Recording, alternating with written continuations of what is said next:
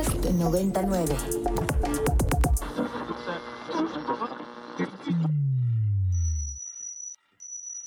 Ingresando código de acceso.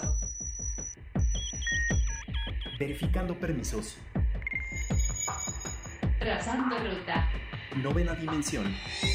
Acceso temporal. Autorizado. Abriendo portal en 5, 4, 3, 2, 1.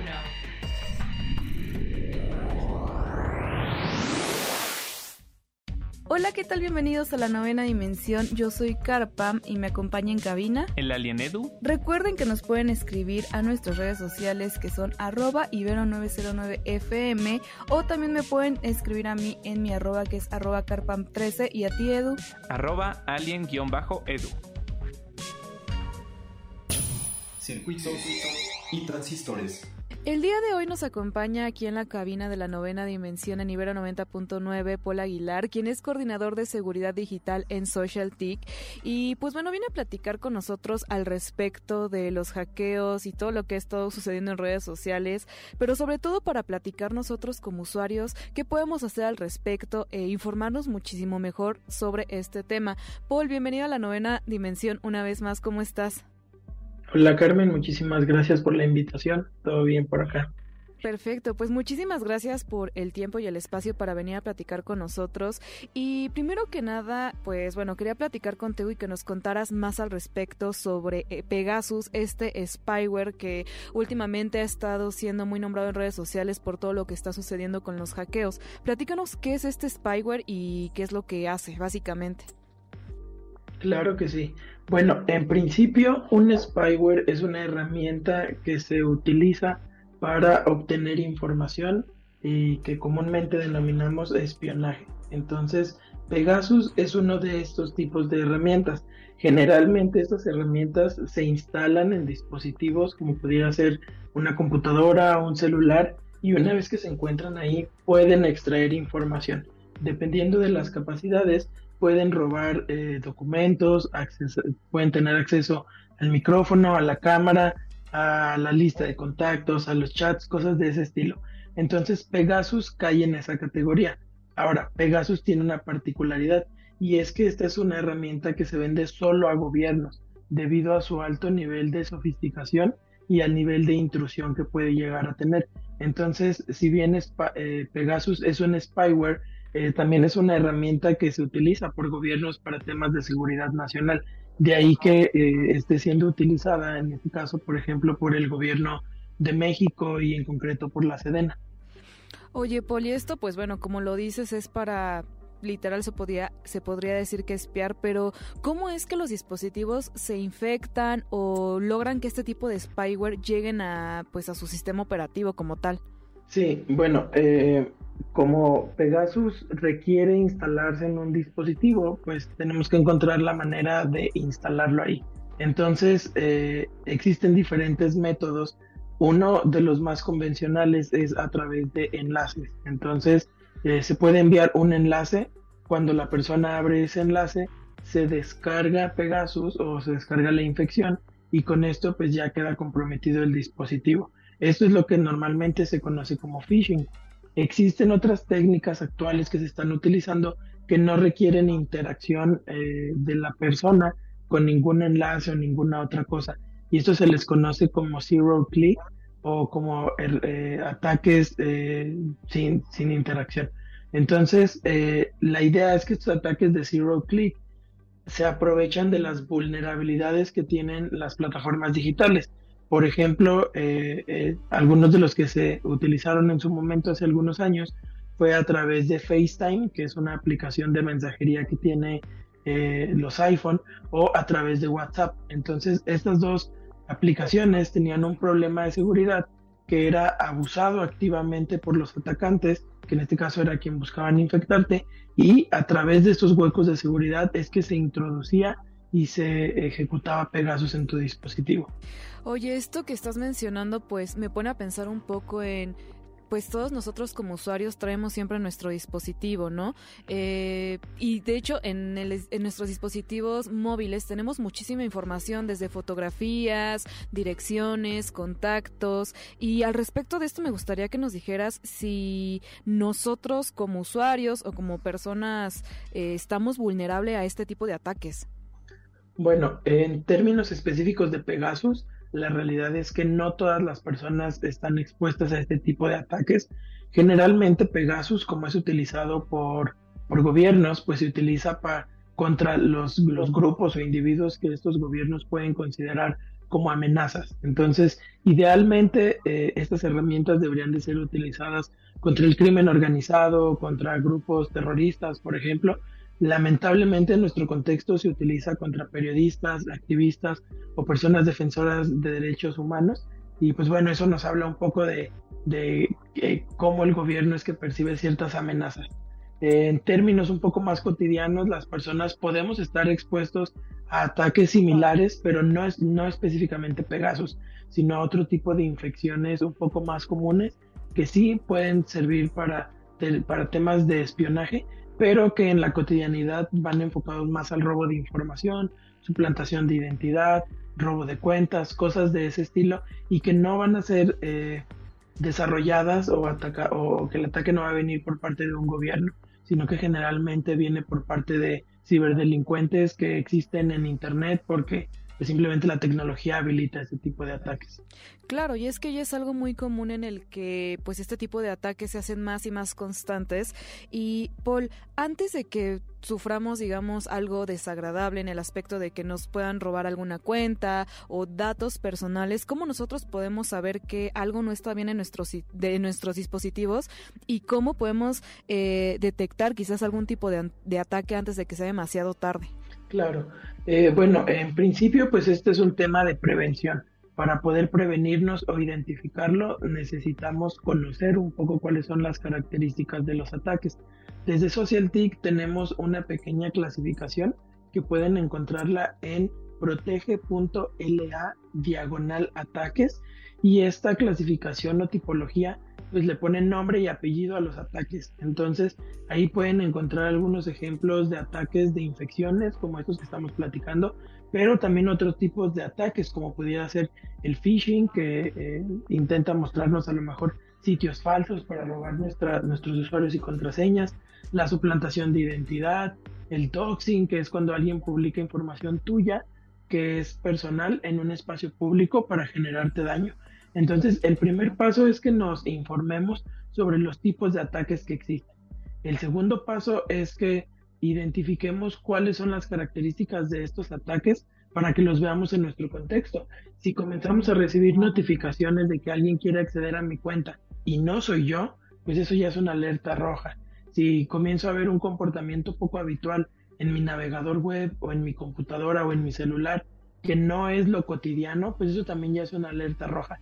Entonces hay que estar eh, pendiente de, estos indicadores o estas alertas que se salen un poco de lo habitual y ver si alguna de estas alertas corresponde con algunos de los ataques que podrían estar en nuestra clasificación o en cualquier otra de ciberseguridad. Claro, y sobre todo recuerdo que hace pues varios tiempo atrás que tuvimos también una conversación, nos contabas que al momento de instalar aplicaciones leyéramos muy bien qué permisos estábamos dando, porque a veces había aplicaciones que era un juego, pero te pedía acceso a tus contactos, tu cámara, tus mensajes, entonces también tener mucho cuidado en qué le damos permiso, ¿correcto? Correcto, esto suena un poco trivial, pero es un tema de sentido común. Si, por ejemplo, instalas una aplicación que es un, un juego, un Tetris, por decir algo, y te pide acceso a tu cámara, a tus contactos, a tu ubicación, pues eso nos tiene que decir que algo raro está pasando con ese juego, ¿no? Entonces tal vez no sea la, eh, la aplicación adecuada. Si alguien me escribe por correo electrónico pidiendo que me meta una página y que meta mis datos sin saber por qué o, algo me, me, parece extraño, pues eso también es un indicador. Entonces es un poco un tema de sentido común y de ir identificando qué cosas parecen sospechosas. Incluso si yo no soy experto o experta en el tema, estas cositas puedo contrastarlas con otras que ya están documentadas en clasificaciones o en, o en documentación de recomendaciones para identificar esto. Claro, pues Polo Aguilar, coordinador de seguridad digital en Social muchísimas gracias por tu tiempo y para ayudarnos a comprender muchísimo más y sobre todo para mantener nuestra información y nuestros datos seguros, pues muchísimas gracias. Un gusto, saludos. Paralelo. Y Edu, la verdad es que yo ya no sé qué creer porque la verdad es que Elon Musk ha resultado ser la persona más eh, no sé cómo llamarla, poco congruente o que no sabe lo que quiere. Y es que al principio de toda esta historia, pues sabíamos que Elon Musk iba a hacer la compra de lo que conocemos como Twitter por 44 mil millones de dólares.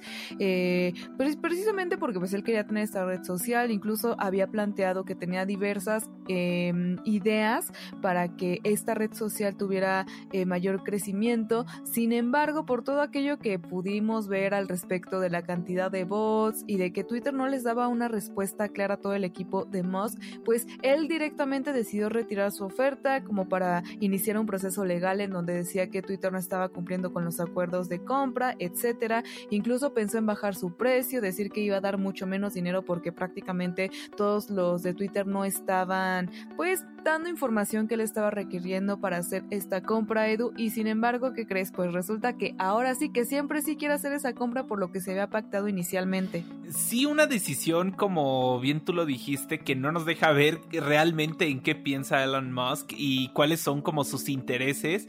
Pero lo más raro de todo esto es que al mismo tiempo en el que mandó esta carta a Twitter mencionando que sí, que sí va a respetar el trato inicial, pues también tuiteó que comprar Twitter es un acelerador para crear X, la aplicación de todo, ¿no? O sea, ya se empieza como a meter aquí algunas teorías conspiranoicas, pero todo apunta a que la compra de Twitter es necesaria para un proyecto más grande y más trascendental que está buscando el empresario, ¿no?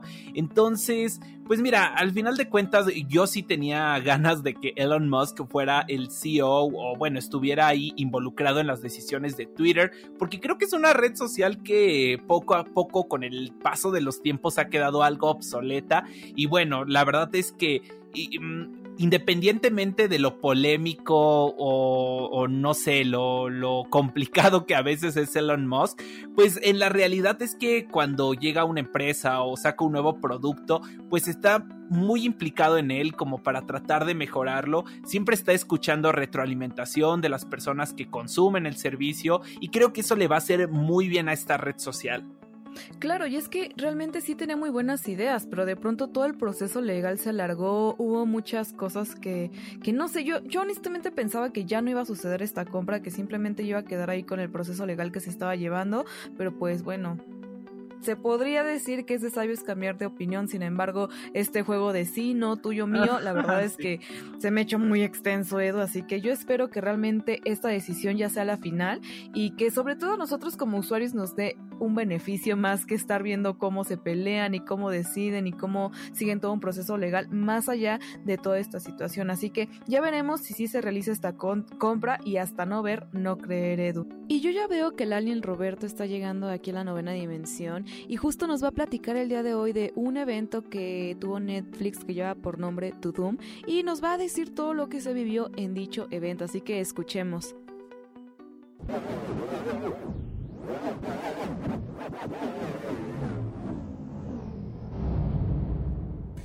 ¿Qué onda, Car? ¿Qué onda, Eduardo? Y un saludo a todos los terrícolas que están escuchando esta mañana La Novena Dimensión, el mejor programa de radio de la galaxia, aquí en Radio Ibero. Yo soy Ladin Roberto y hoy les vengo a platicar del evento de Netflix To Doom, así como el sonidito que hace la plataforma cada vez que pone su intro en nuestras series y películas favoritas. Este evento lo celebra para anunciar y dar seguimiento a los proyectos futuros importantes que va a tener la app de streaming y para que sus fans estemos emocionados.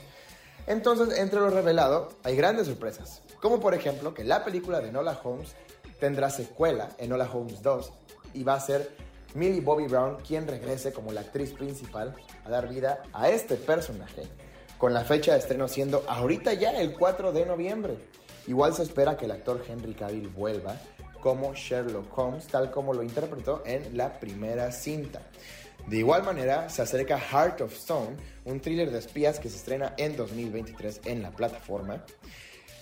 También un dato muy importante, la serie de The Crown va a cambiar de actriz para la interpretación de la reina Elizabeth, pues ahora toma el lugar de Olivia Colman, la actriz Imelda Staunton, ya que vamos a ver un salto temporal y a una reina Elizabeth un poco mayor de edad.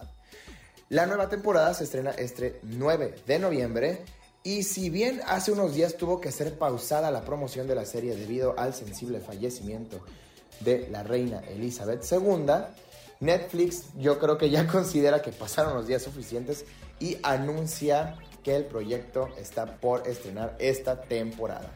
De igual manera, una de las series más populares de Netflix en la actualidad es Emily en París. Créanlo o no, yo la vi, no me encantó, pero bueno, tiene su fanbase muy fuerte y la tercera temporada llega este 21 de diciembre. También se nos confirmó el estreno de la última temporada de la serie Death to Me, que llegará el 17 de noviembre a la plataforma. De igual manera, la franquicia de The Witcher tiene una nueva serie spin-off llamada The Witcher Blood Origin y se estrenará el 25 de diciembre. Será protagonizada por la actriz Michelle Yeoh, quien conocemos por su papel muy reciente en la increíble película Everything Everywhere All at Once. Entonces vamos a quedar ver los orígenes de lo que son los Witchers en este mundo que se ha vuelto tan famoso para Netflix. También Guillermo del Toro nos dio un nuevo vistazo detrás de cámaras a su película Pinocho, la cual como sabemos será un stop motion que va a reinventar la historia de este personaje y aunque es exclusiva de Netflix en la cual se estrenará en diciembre, algunos cines podrán proyectarla a partir del mes de noviembre. Entonces vamos a estar emocionados, ojalá podamos ver esta película en la pantalla grande.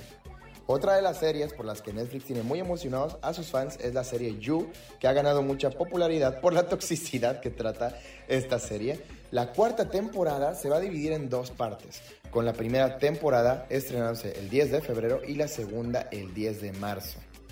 Otra serie muy esperada es la de Wednesday, quienes forma parte de la familia Adams, esta serie que como sabemos va a ser escrita y dirigida por el increíble Tim Burton se estrena este 23 de noviembre en la plataforma. Y probablemente la cereza del pastel para todos los fans es saber algo más de la nueva temporada de The Witcher, que ya todos amamos de Netflix. Y bueno, nos comentaron que sí tenemos que esperar un poquito más, pues la tercera temporada va a llegar probablemente en verano del 2023. Pero sí nos confirmaron que ya está en alta producción esta temporada e incluso nos dieron un vistazo al primer póster promocional de la misma. Pero bueno, terrícolas, eso ha sido todo con los mayores anuncios que dio Netflix para dar y robustecer su catálogo de estos próximos meses. Yo quedo pendiente a cualquier duda o comentario que tengan. Recuerden que nos los pueden hacer llegar usando el hashtag novena dimensión en Twitter. Y por qué no, aprovechen y síganos en esta red social o en Instagram, YouTube, TikTok y Facebook, donde estamos como arroba cápsula geek MX. Cara Eduardo, yo me despido por el día de hoy. Pero recuerden siempre lo más importante de todo. Súbanse a la nave. Alerta de acceso. Alerta de acceso. Novena dimensión. Novena dimensión. Alerta de acceso. Alerta de acceso. Acceso temporal. El portal está comenzando a sonar y eso quiere decir que ya está por cerrarse. Nosotros nos escuchamos mañana en punto de las 6:10 de la mañana. Bye. 3, 2, 1. Cerrando portal. Novena dimensión. Para más contenidos como este, descarga nuestra aplicación disponible para Android y iOS o visita ibero909.fm.